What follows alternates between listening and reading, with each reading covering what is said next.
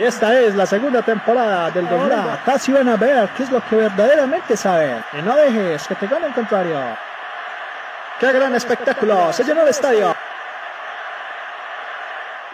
La persona que acaban de escuchar se llama Jaime González, mejor conocido como Gomito 58. La narración corresponde a un partido de fútbol entre el Atlético Nacional y Millonarios, dos de los equipos con las hinchadas más grandes de Colombia. Los hinchas se encuentran con la máxima emoción en las tribunas, los jugadores con mano en pecho cantan el himno y luego de estos actos protocolarios, con el primer toque a la pelota se da inicio al partido. Suceden faltas, se sacan tarjetas amarillas y rojas y hay uno que otro reclamo, hasta que eventualmente tienen lugar los goles. Y aunque está hecha con toda la pasión, esta narración no fue hecha en un partido real, sino que se encuentra dentro de un videojuego de PlayStation 1 llamado Winning Eleven 2002. Y lo más curioso de todo esto es que no es la narración original creada por la empresa japonesa Konami, quienes fueron los que desarrollaron este videojuego, sino que fue introducida de manera pirata por Jaime González y su hermano Juane en la ciudad de Medellín. Además de todo esto, se empeñaron en la tarea de adaptar el juego conforme al contexto futbolístico colombiano de ese momento, a principios de la primera década de los años 2000, incluyendo a todos los equipos locales, desde el Atlético Nacional hasta el Real Cartagena. Si quieren saber la historia de estos dos hermanos paisas y el cómo hicieron todo esto, quédense en este episodio y se los cuento. Yo soy Jason Cano y esto es Memoria Andante. Comencemos.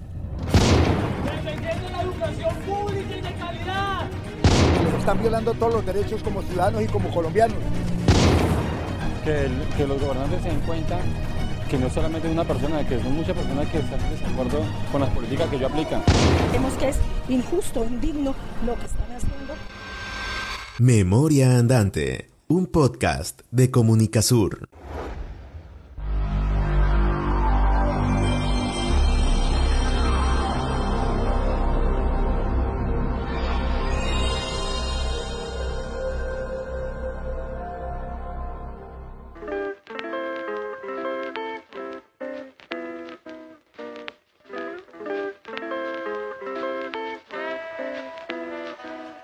Según la historia, según la leyenda, Jaime González nunca fue muy buen estudiante, pero desde muy pequeño se empezó a destacar por otras cosas. Él mismo cuenta entre risas un tanto nerviosas que no le gustaba estudiar, sino que prefería estar desmontando y desbaratando sus juguetes. De hecho, el primero con el que hizo esto fue con un trencito que se averió y dejó de echar humo. Lo desarmó y se dio cuenta que el motor se había quemado. Pero tenía 5 años y obviamente no supo cómo arreglarlo. De adolescente, en el barrio Manrique de Medellín, siguió cultivando sus gustos por desbaratar las cosas, tanto así que sus amigos y compañeros de salón le encargaban que les arreglara los lapiceros y las plumas. Sin embargo, su relación con los videojuegos, que es lo que nos tiene hoy aquí, empezaría dos décadas más tarde, mientras vivía con su esposa y sus dos hijos pequeños en un pueblo de Antioquia. Con ellos estas películas de contra. Películas es como Jaime llama a los CDs donde se encuentran alojados los videojuegos. Él dice que prefería los juegos de fútbol. La cosa inicia cuando por sugerencia de un sobrino, Jaime le compra a sus hijos un PlayStation 1. Con este acercamiento desde la cotidianidad, nuestro protagonista empieza a notar que estos juegos eran bastante entretenidos. Por esos mismos tiempos, a finales de los 90, a Jaime no le estaba yendo muy bien en ese pueblo laboralmente hablando. Es entonces cuando le dice a su esposa que lo mejor sería devolverse para Medellín y que para mantenerse sería buena idea montar un salón de videojuegos en el garaje de la casa donde él se había criado. Estaba bastante entusiasmado con la idea y le veía bastante futuro a ese negocio. Jaime confiesa que su esposa no le prestó mucha atención o no le dio mucha importancia a la idea, pero que igual él la empezó a llevar a cabo. Para que el negocio fuese rentable de entrada, se debían tener al menos cuatro televisores con sus respectivos PlayStation. La cosa es que Jaime llegó con tres porque no había capital monetario para nada más. Pero el cuento se regó por el barrio y el día que dio apertura a su negocio, la fila de clientes ya doblaba la esquina. Era el señor de la cerrajería cuadrándome el espacio para colocar los televisores, soldando y ya la gente me estaba haciendo fila afuera. Cobraba a 500 pesos la media hora y entre los juegos que más le pedían estaban los de pelea, los de carreras y por supuesto los de fútbol, como Winning Eleven 3 y FIFA 98. El de FIFA, a diferencia del de Winning Eleven, tenía una diferencia que hacía que fuese más preferido en el salón de videojuegos, y es que este brindaba al jugador la opción de personalizar algunos equipos. con lo cual uno podía imaginar que jugaba con el equipo del cual se era hincha. Sin embargo, esta herramienta era bastante limitada, pues solo permitía cambiar el color de la camiseta de los avatares disponibles y renombrar a los jugadores, nada más allá de eso, ni añadir los escudos de los equipos, ni cambiar las características físicas de los jugadores, pero en todo caso, aprovechando esa opción, Jaime le cacharró el juego y creó tres equipos colombianos dentro del FIFA 98, los cuales eran el Atlético Nacional, el Deportivo Independiente Medellín y el América de Cali. Conforme a esto, los niños y clientes en general le empezaron a pedir más y más equipos locales. Le preguntaban a Jaime por el resto de clubes y jugadores colombianos, pues no entendían por qué si en el juego estaba el Nacional y el América no aparecían ni Millonarios o el Deportivo Cali, hasta que de tanta insistencia y de tanto ver que los clientes preferían jugar con los equipos locales que con los grandes equipos europeos, a Jaime se le encendió el foco y se le ocurrió una idea. Entonces yo llegué y le dije al hermano mío, me acuerdo un día estábamos todos los amigos míos ahí en la acera de la casa, que yo le dije a los pelados, hey, qué bueno que era una liga colombiana, hombre, para estos pelados, ¿sí o no? Solamente un amigo, en un tono de duda, le dijo que de hecho sí podría ser posible hacer algo como esto, pero de ahí en más, los demás amigos que estaban con él en ese mismo momento le dijeron, no, no, no, no, no, eso no, eso no, Jaime, eso son cosas creadas por los japoneses, eso es muy difícil, eso es programación de alto nivel, y yo, ah. Y su hermano Juan le preguntó, Jaime, ¿usted qué? ¿Usted cree que sí se puede hacer? Y yo le dije, hermano, yo digo que sí. Yo digo que sí podemos hacer eso. Simplemente que hay que meternos dentro del juego y empezar a analizar los archivos y a ver por dónde nos metemos. Y ahí empezó la bendita odisea. Me entró a mí como esa cosa en el cuerpo que tenía que hacerla, que tenía que hacerla. La palabra debía no, no, no existía en mí, la palabra tenía estaba en mí, dentro de mí. Para todo esto había un primer obstáculo, y es que Jaime ni siquiera tenía computador, ni mucho menos sabía de lenguajes de programación. Jaime confiesa que solo conocía lo más básico sobre un computador, como que lo que era un mouse o cómo utilizarlo para las cosas más sencillas. Lo de la falta de computador lo solucionó con uno de sus hermanos, pues este se iba desde las 6 de la mañana a trabajar y volvía finalizando la tarde. Entonces Jaime aprovechaba para irse todo ese tiempo a casa de su hermano a utilizar su computador y rebuscar toda la información que le fuese útil para lograr su objetivo. Pasaron días y días sin encontrar algo que le diera alguna luz de esperanza. Buscó también profesores, universidades e institutos de tecnología en Medellín, pero nada, nadie le daba ningún tipo de pista. Estás escuchando Memoria Andante.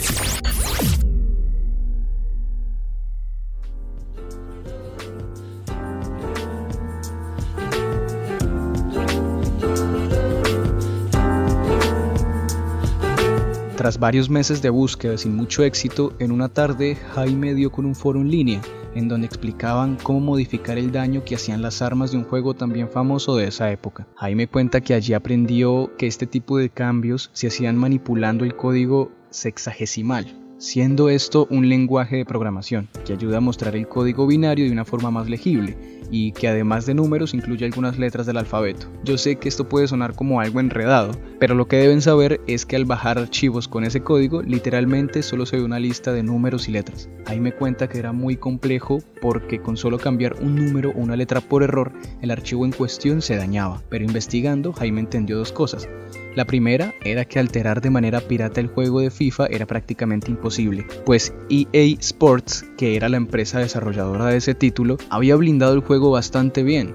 Sin embargo, el otro juego de fútbol, Winning Eleven, sí tenía una puerta por la cual se podría abrir paso a la modificación del juego, y entonces se concentró en este. Lo otro que entendió es que para ejecutar su plan era necesario desmenuzar el juego, revisando los archivos uno por uno. Es decir, debía descomprimirlo y buscar qué parte del juego correspondía a las características físicas de los jugadores, qué otra definía los colores y cuál determinaba los nombres de los equipos.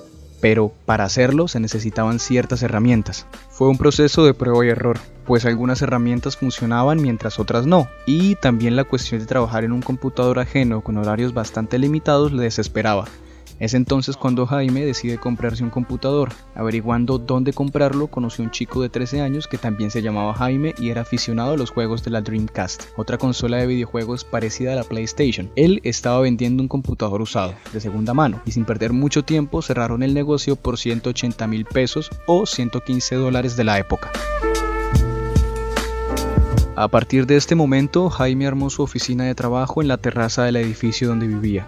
Puso tejas de Eternit, una mesa, una silla y el computador, y se la pasaba día y noche buscando información. Solo paraba cuando la mamá lo llamaba a comer. Ahí me cuenta que empezó a entrar en foros de españoles, italianos y gente angloparlante. Tras meses de meterse en cuanto rincón tecnológico se le atravesaba, consiguió su primer gran logro, descomprimir el juego y entonces logró darse cuenta que los archivos que correspondían a las características de las camisetas de los jugadores tenían la palabra text e intuyó que esto podría estar relacionado con la textura de las camisetas y entonces se fue por ese lado. Yo lo, con lo que me encontré fue con caracteres de números y letras, pero yo sabía que ahí había una camiseta, había que aprender cómo, qué mover y qué no mover para luego reemplazar ese archivo, volverlo a meter al juego y volver a quemarlo en un CD y colocarlo en el play y vaya, reproduzca y mire si sí cambió o no.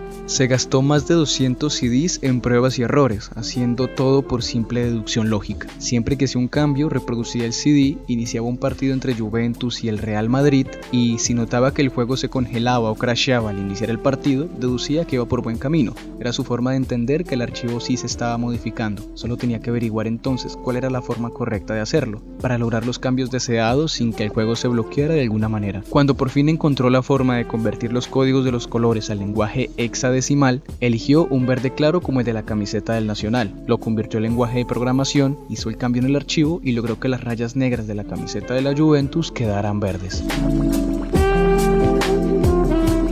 Cuando logró ver los cambios reflejados en el juego mientras este se reproducía, Jaime se emocionó muchísimo e inmediatamente fue a contarle a toda su familia. Sentía un gran júbilo, puesto que llevaba al menos unos cuatro meses buscando información y haciendo pruebas para obtener resultados. Asimismo, aprendió a hacer otras cosas, como cambiar los nombres de los jugadores. El próximo reto era aprender a cambiar las características físicas y estadísticas de juego de los jugadores de los equipos. Para esto contaba con un gran aliado, su hermano Juane, que en ese entonces estaba desempleado y aunque no sabía nada de programación, era un experto aficionado al fútbol, el cual, sin la ayuda de Google ni siquiera, sabía los nombres, características físicas y cualidades en el campo de juego de muchísimos de los jugadores de los equipos locales del país. En esas, rebuscándoselas por el internet, sucedió un gran hallazgo. Resulta que Jaime, en un foro asiático, como él mismo lo denomina, encontró un software llamado Editor de Jugadores para Winning Eleven. Este programa, a diferencia del código hexadecimal, permitía entender visualmente los archivos del juego y además permitía cambiar las características físicas de los futbolistas o su estilo de juego de una forma mucho más sencilla. De esta manera y con esta herramienta, Jaime le enseñó a su hermano Juane a cambiar esos indicadores de habilidad para crear diversidad de equipos.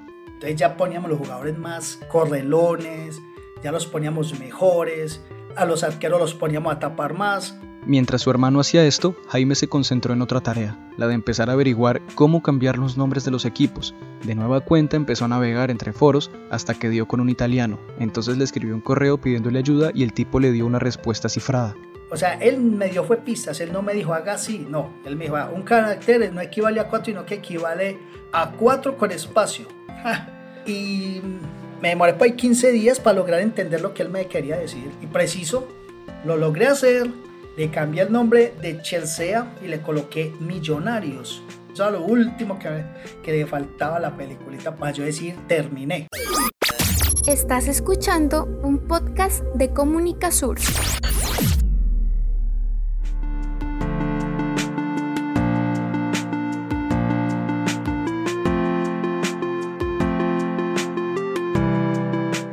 Habían pasado 11 meses desde que prácticamente se había obsesionado con recrear la Liga Colombiana de Fútbol a partir de un videojuego de fútbol japonés, y por fin lo había logrado. Ya era el año 2002 y para entonces Jaime había cerrado el salón de videojuegos. La razón era muy simple, ya muchos niños tenían su propio PlayStation en su casa, por lo que su negocio estaba al borde de la quiebra y Jaime estaba económicamente varado, pero veía en ese juego modificado una vía libre para salir de todo ese problema. Jaime estaba convencido que ese juego era una buena oportunidad económica, y para evitar que alguien más pirateara el juego que al tanto tiempo y esfuerzo le costó piratear, le puso una protección, la cual evitaba que el juego se pudiera quemar en otros CDs sin su autorización ni mucho menos revenderlo sin su permiso. Después de eso se fue para el hueco de Medellín, una concurrida zona comercial ubicada en el centro de la ciudad, repleta de vendedores ambulantes y almacenes que están hasta el techo de solamente mercancía. Hasta allí llegó Jaime y empezó a ofrecer sus CDs con el juego en tiendas de videojuegos y tecnología pedía 5 mil pesos por la copia. Jaime dice que quienes le compraron lo hicieron con pocas copias, porque sabían que al siguiente día ya lo tendrían copiado para poderlo revender. A pesar de que Jaime había protegido el juego, los vendedores le llevaban años de ventaja en cuanto a formas de craquear juegos se trata, y no fue mucho problema para ellos encontrar la forma de romper esta barrera de seguridad, y así fue. A la semana siguiente, cuando Jaime volvió a intentar vender sus copias del juego, ya había gente haciendo reventa y demás. Sin embargo, lo bueno de todo esto es que de cierta manera le hicieron un favor, pues él había puesto su logo donde antes aparecía el logo de la marca Konami, la empresa desarrolladora de Winning Eleven, de manera que cuando alguien reproducía la copia en el PlayStation, aparecía el nombre de Gomito58 con un texto en negrilla rodeado de un óvalo azul y rojo con una franja gris, y así empezaron a conocerlo.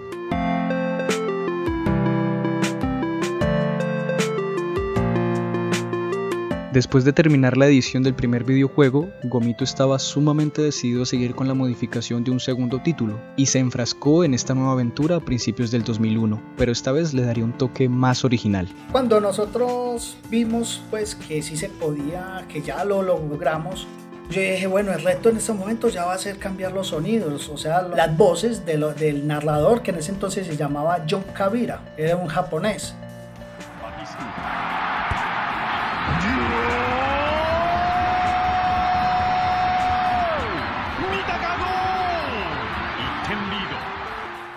Gomito descargó los 3000 archivos de sonido que tenía el juego y empezó a transformar manualmente uno por uno.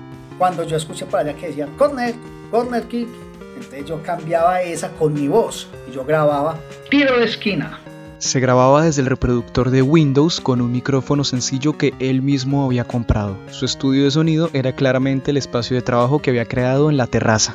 Listo, lo grababa, lo convertía y lo reemplazaba por ese. Quemaba el juego iba, hacía que hubiese un tiro de esquina y preciso, salía mi voz. Tiro de esquina. Hmm, aquí fue también. Entonces yo tenía que pegarme y escuchar bien qué era lo que decían ahí. Hasta que me encaminé, me encaminé, encontré el cauce, tan, tan, tan. Ya llegamos a un punto donde hubo una narración, que es la más famosa de nosotros, que fue donde un equipo ataca y ataca y ataca y rechazan y rechazan y ataca y ataca. Cuando menos piensa, chutan y el balón pasa por encima. ¡Flu! Entonces, ¿qué fue lo que yo hice? Yo ahí le dije al hermano mío, bueno, Juane, vamos a hacer lo siguiente. Cuando yo diga, ¿qué opinas, Juane? Usted me va a responder. Llegan bien, pero les falta un poco más de definición. Es preciso. Esa jugada llegó y el balón pasó por encima. Yo le dije, ¿qué opinas, Juane? Llega el hermano mío y me responde, llegan bien, pero les falta un poco más de definición. Gomito se pegó severa engomada grabando y reemplazando todos los sonidos de las narraciones, tanto así que incluso les imprimió un tono coloquial a todas ellas, empezando a grabar comentarios de una forma fresca, muy metido en el personaje de narrador o comentarista, pero como si estuviese comentando el partido con los amigos del barrio. Cuando el jugador está dando mucha patada, que ya es repetitiva las patadas, decía, hey juez, mostrásela, la próxima roja por cochino. Y también decía, había otra que, que el jugador era muy fuerte y yo, eh, se parece al Chicho Serna, qué jugador tan fuerte que era que yo decía, yo no me acuerdo de eso. Y así era como anunciaba el inicio del juego. Bienvenidos a la Liga Colombiana. Me acompaña el gran comentarista Juanes. Y como si lo estuviese viendo en vivo, cuando algún equipo anotaba, Gomito cantaba. ¡Impresionante! ¡Qué golazo!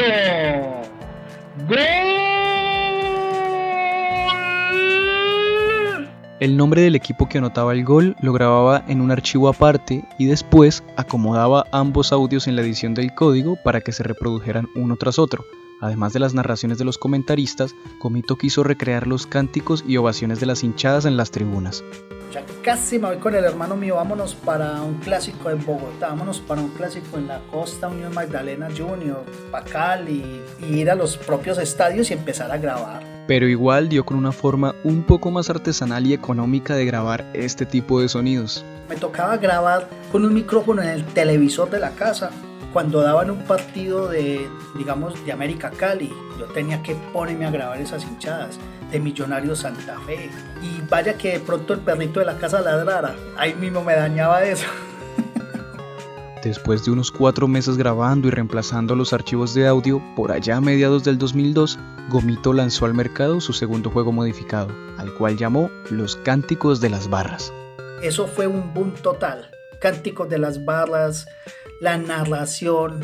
Cuando cogía el balón, digamos, el Totono Grisales, yo decía, el Totono. Entonces yo les decía los nombres y a todos los jugadores de Colombia los nombré uno por uno y eso fue un, eso fue un boom total, porque es que la gente cada año esperaba una cosa novedosa de Gomito. Para evitar que de nuevo piratearan su segunda versión de este juego, que hoy en día podríamos conocer como mod, Gomito compró varios quemadores de CDs, con el fin de comprender y descifrar el mecanismo que copiaba los juegos para deducir las posibilidades de que le craquearan su nueva versión y así dio con una forma de modificar el programa que clonaba los CDs eh, evitando que se lo piratearan pero esto no duró por mucho tiempo tampoco. Entonces, a mí me duró como tres meses esa protección. Esa protección fue miedosa, esa fue, esa fue brava, brava, brava. Los puse a parir gatos como se dice.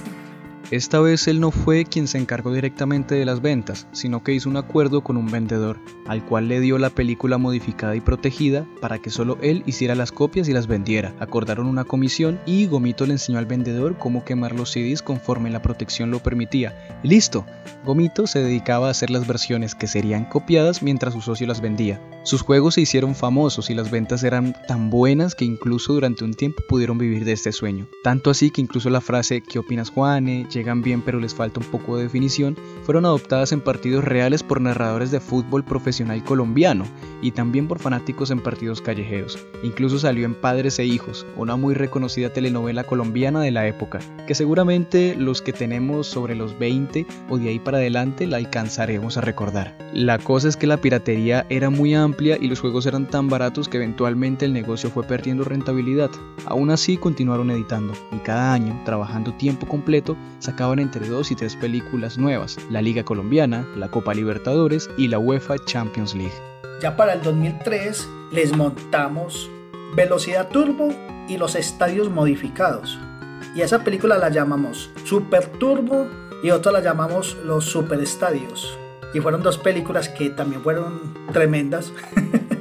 En la edición Turbo, los jugadores corrían a una velocidad sobrehumana. Era fútbol, pero parecía un juego entre gacelas hechas hombre. A muchos les gustó y otros tantos criticaron el juego. Pero a razón de hoy, es la película más famosa de Gomito, la Super Turbo 2003. Es la más famosa, la más famosa de todas. En la de Superestadios encontró la forma de modificar los gráficos de los estadios, la grama, las vallas y las tribunas. Entonces cuando jugaba, supongamos, América visitaba Millonarios en Bogotá, se escuchaba la hinchada de Millonarios cantando. Se veía esos gráficos de Millonarios azules, el estadio azul. Cuando venían y visitaban acá el Medellín, el estadio era rojo y azul. Cuando venían y visitaban a Nacional, el estadio era verde y blanco. No, esa, esa película fue también un éxito total, un éxito total. Para ese año doblaron las películas que habían sacado antes, pues a las de siempre, la Liga Colombiana, la Copa Libertadores y la UEFA Champions League sumaron la Liga Premier Inglesa y la Liga Italiana.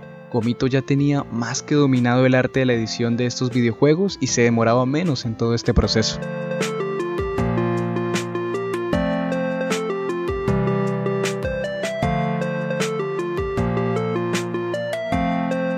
Año después, en vista de la piratería abundante, Gomito quiso meterle a sus juegos una mayor protección. Comenzó nuevamente a investigar en foros y diversos sitios de internet. Por ese rumbo conoció a un peruano que en ese momento tenía el sueño de personalizar la liga de su país. Él, que ya tenía experiencia en todo este tema de los videojuegos, había desarrollado una técnica infalible para proteger sus CDs de la piratería. Así que Gomito le propuso un acuerdo.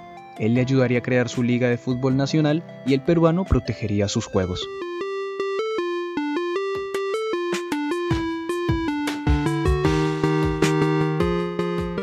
Para comenzar, le brindó el juego que Gomito recién había sacado, el de la Liga Española 2004, pero después le dijo que debía pagarle la módica suma de mil dólares para cada protección adicional, a lo que él aceptó. Sabía que las ventas le ayudarían a recuperar esa inversión, aparte de que no perdería dinero por la piratería.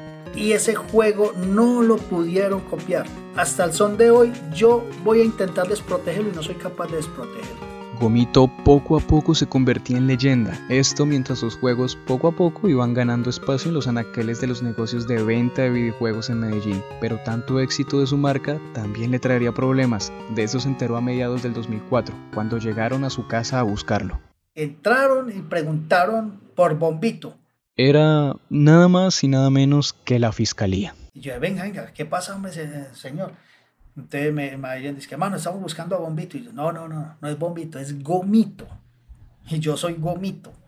Los funcionarios traían una orden de allanamiento, pues según ellos tenían información de que Gomito se dedicaba a quemar, piratear y vender música. Yo, ja, música, por Dios bendito. En el allanamiento se llevaron computadores, quemadores, CDs y cuanta cosa encontraron que estaba relacionada con el negocio. Sin embargo, eso no fue impedimento. Aunque Gomito había quedado triste, al otro día fue a comprar otro computador y lo demás que necesitaba porque como él mismo dice, tenía que seguir trabajando.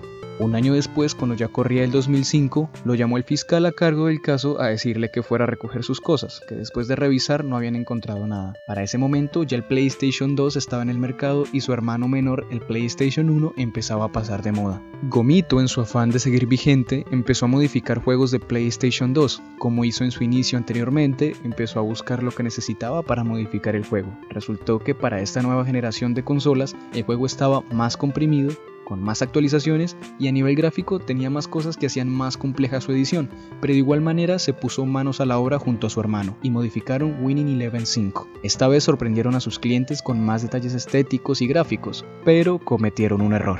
No la narramos, nos pusimos a ponerle narración de Foss. Yo decía así, vamos a poner una narración más profesional, pues lógico que sí que es más profesional, de los narradores originales de la eh, cadena Foss Sport, ¿cierto? Nosotros cogimos los sonidos de esos señores y las convertimos y los pusimos en el juego. Eso gustó mucho, gustó mucho, pero hubo gente que sí me recriminó mucho. Hey, Gomito, ¿qué pasó con su narración? ¿Qué pasó con su narración? ¿Por qué no la pusieron en Play 2? A pesar de haber perdido ese toque de originalidad, era evidente el salto de calidad que habían logrado dar. Pero el resto de Play 2 fue espectacular esa edición. Fueron muy espectaculares porque fueron ediciones muy, muy bien elaboradas, muy bien hechas, muy bien creadas. Las camisetas, los detalles, yo me pegaba desde el más mínimo detalle para que una camiseta quedara perfecta, igualita, igualita como es en la vida real. Ya para finales de la primera década de los 2000, cuando se lanzó el PlayStation 3, Gomito se la pensó un poco más, pues sabía que con esta nueva generación de consolas, la cantidad de archivos a manejar sería abrumadora y le tomaría mucho más tiempo así que decidió enfocarse a lo que ya dominaba, los juegos de PlayStation 1 y Play 2. Pero hubo otro elemento que complicó aún más las cosas, y es que la nueva consola, el PlayStation 3, traía la posibilidad de jugar en línea a través de la red de Internet, una función irresistible con la que Gomito no podía competir. Además de que en la Play 3 era prácticamente imposible en ese momento reproducir un juego pirata, pues Sony, que era la compañía creadora de la consola, bloqueaba a las consolas que reprodujeran juegos que no estuvieran registrados. Sin embargo, Gomito siguió actualizando los juegos para quienes aún ocupaban el Play 1 y Play 2 más por nostalgia y amor al arte que por negocio. Entre 2009 y 2015 sacó aproximadamente entre 4 y 5 CDs nuevos cada año, pero los cambios en la industria de los videojuegos lo estaban dejando relegado. Ya, no, ya no era como antes que, se, que uno decía, bruto, ¿qué es esto? Por Dios, ¿qué, qué, esa gente por qué vende tanto? No, no, ya no. Para en el 2015 yo dije, no, aquí ya hay que empezar a cambiar de aires. Ese año Gomito decidió darle un giro a su vida, compró máquinas para estampar ropa y las modificó para personalizar los diseños, un oficio al que ya se había dedicado en el pasado. Como pueden ver, lo de Gomito es el negocio de la personalización, desbaratar lo preestablecido y ajustar los modelos al gusto y la exigencia local, sea en la industria que sea. Y a pesar de que lo de sus estampados se convirtió en su nuevo trabajo principal, siguió editando videojuegos en sus ratos libres por encargo, y así estuvo durante los últimos 5 años, hasta que el 10 de septiembre de 2021 decidió colgar los guayos. Ahorita el 10 de septiembre le dije yo adiós y le dije muchas gracias a la edición. Ya el 10 de septiembre fue la ultimita peliculita que quemé. Y de la PES 2021, que la saqué la temporada pasada. Y hasta hace poquito me pidieron 20 jueguitos, vine, los quemé y vi el computador mío, en ese momento lo estoy viendo, donde, donde yo quemo los juegos de gomito y es un computador que lo tengo desde el 2005 y le doy muchas gracias por haberme ayudado en tanto tiempo. Ese último juego lo tiene guardado como un baluarte, como una reliquia. Tengo en ese momento la primera que hice y tengo en ese momento la última que hice. No, es que sí, es fue muy emocionante. Es que uno hay veces dice, oh, me gomito es famosito, sí, es famoso, pero no se lo ganó por hacer bobadas. Si lo que hizo, lo hizo fue con amor y, y que todo le ponía pasión. Recuerda que si quieres apoyar este podcast para que podamos hacer más episodios como este, puedes compartirlo en las redes sociales con tus amigos.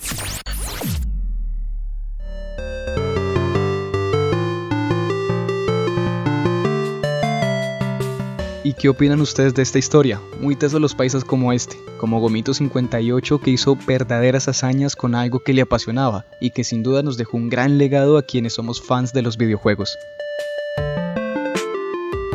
Desde Comunicasur le enviamos un agradecimiento especial a Estefanía Carvajal, quien es autora de una versión de esta historia en el periódico Universo Centro de Medellín. La música utilizada en este episodio ha sido suministrada desde bibliotecas de sonido como epidemicsound.com o incompetech.com y también desde listas de reproducción de música libre de copyright alojadas en YouTube.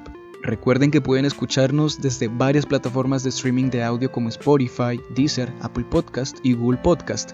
También encuentran este podcast y varias cosas interesantes más en nuestra página web www.comunicasur.info. Nos escuchamos la siguiente semana con más datos interesantes, más voces y más historias. Yo soy Jason Cano y esto es Memoria Andante. Hasta la próxima.